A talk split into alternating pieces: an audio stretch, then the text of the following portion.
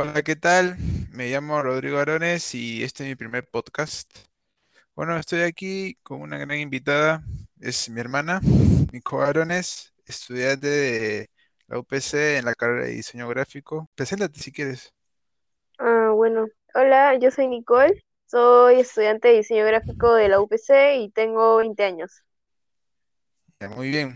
Bueno, en en esta ocasión vamos a hablar sobre un tema que es muy importante y para muchas personas es un poco abrumador, que es sobre el COVID-19, especialmente aquí en el Perú. Y bueno, como primera pregunta, eh, quisiera decirte, ¿cómo el gobierno peruano no te parecieron que fueran las más adecuadas? Bueno, eh, desde mi punto de vista, gobierno peruano y como todas las instituciones en el Perú, eh, tienen ideas muy centralistas, solo piensan en un solo sector público y, y no piensan en todo el Perú o en este caso en todo, todo Lima, pues, ¿no? Bueno, sí, Y, y eso hace que, que sus medidas solo apliquen para un cierto para ciertos peruanos y, y la mayoría se queda ahí en stand-by o se queda, se queda en el, en el aire y pues obviamente sus medidas nunca van a funcionar. Sí, somos eso un cierto. país en desarrollo, eh, Sí, tenemos que ser más conscientes en como que en pensar en todos los, los sectores, en todos los peruanos, y más que todo yo considero los vulnerables, pues, ¿no? No en el sector que siempre, que siempre se enfocan que es el sector medio. claro. Bueno, agregando eh, también que hay un porcentaje no tan, no tan alto, pero es un treinta y cuatro coma dos por ciento que equivale a aproximadamente diez punto ocho millones de habitantes. O sea, es una gran cantidad si lo tomas en cuenta a, la- cuántos habitantes somos ahora, que aproximadamente somos 33 millones. Que bueno, como una información, agregarte que solo el veintiuno coma nueve por ciento de las familias pobres pueden conservar sus alimentos. ¿Qué opinas al respecto? Que, o sea, esto genera o sea, hace que la, que la, que la pobreza, pues, se- y que, y que los peruanos tengan la de salir en busca de, esa, de ese alimento que no pueden conseguir. Claro, y exponerse, y de querer, pues. claro, y querer, y a la vez, este, no querer contagiarse, es como un, como correr en, en círculos, pues, porque no pueden hacer nada más que solo salir y exponer. Y las consecuencias que son que la policía, pues, no te, te arreste, te detenga, y claro, pues, lamentablemente es una necesidad y para otros es como de repente, como que les dicen, no, simplemente obedeces, es que no tengo nada que comer, ¿entiendes? No, no hay, y esto es el único medio que tengo para sobrevivir. bueno, sí, e- eso es cierto.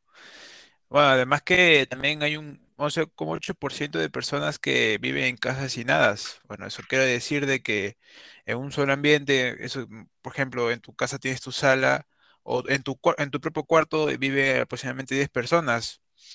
Es, Entonces, si una persona ahí, por ejemplo, se dedica a trabajar para mantener a todas y en el trabajo se contagia, a las 10 personas que están dentro de ese- esa habitación están contagiadas, o sea, le marca su Claro, muerte, ¿me entiendes?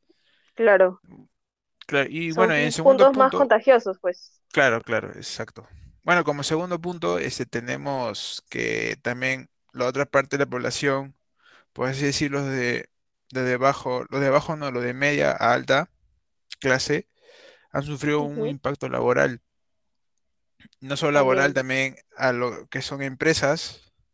¿Tú qué opinas al respecto?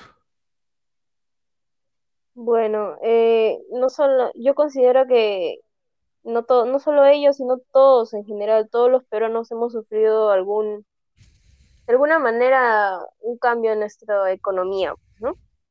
Y, y el Perú, en el sector económico de los mercados, empresarial y todo eso, era como su, su punto de soporte.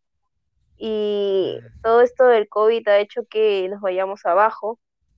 Pero felizmente, ya poco a poco estamos como que regresando a, a una nueva normalidad, nuestra normalidad antigua.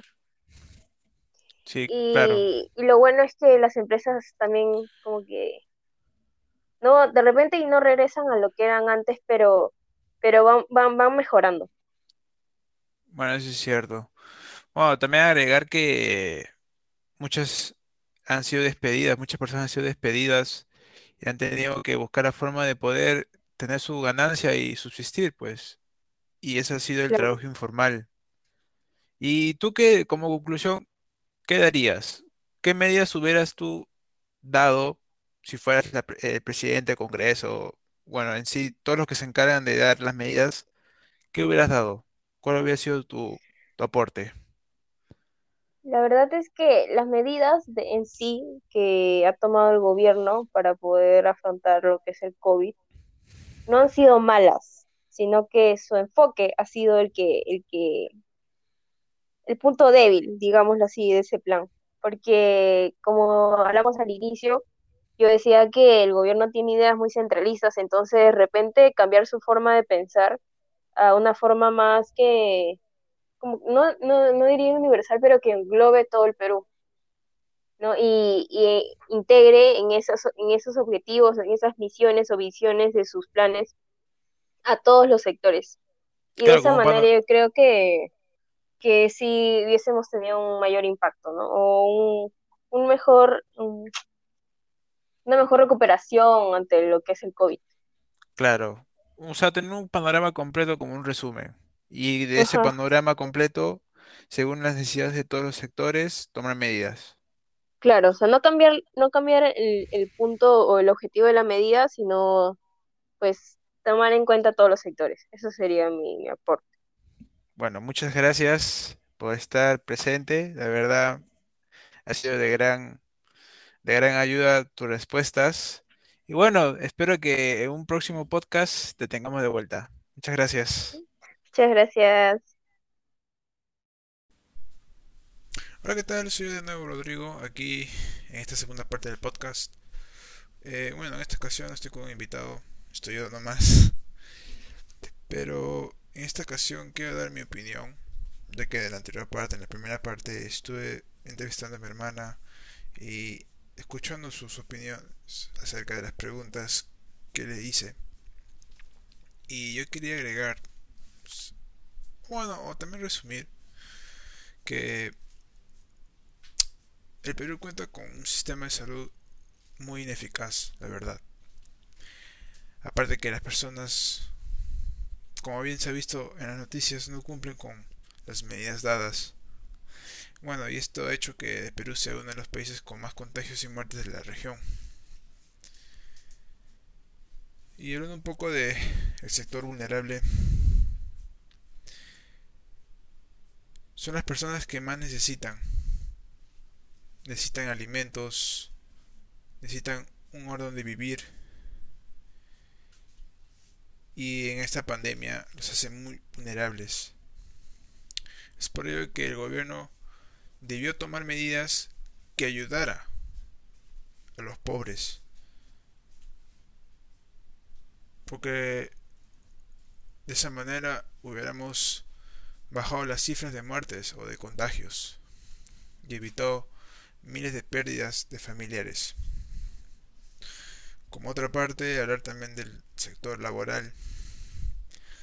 No solo familias, también empresas se han visto vulnerables, o más bien afectadas, ya que han tenido que cerrar o despedir a los empleados o bajar el sueldo.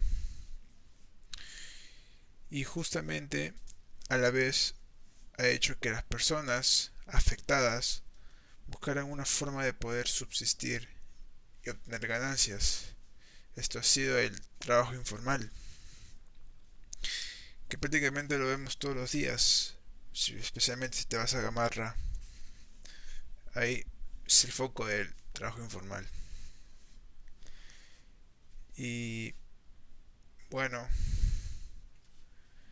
como conclusión, decir que hubiera sido mejor obtener una vista completa de cada sector del país y de ello tomar las medidas que ayudara y que a la vez beneficiara a lo económico y social. Y bueno, esa es mi opinión. Gracias por escuchar este podcast y bueno, nos vemos más adelante.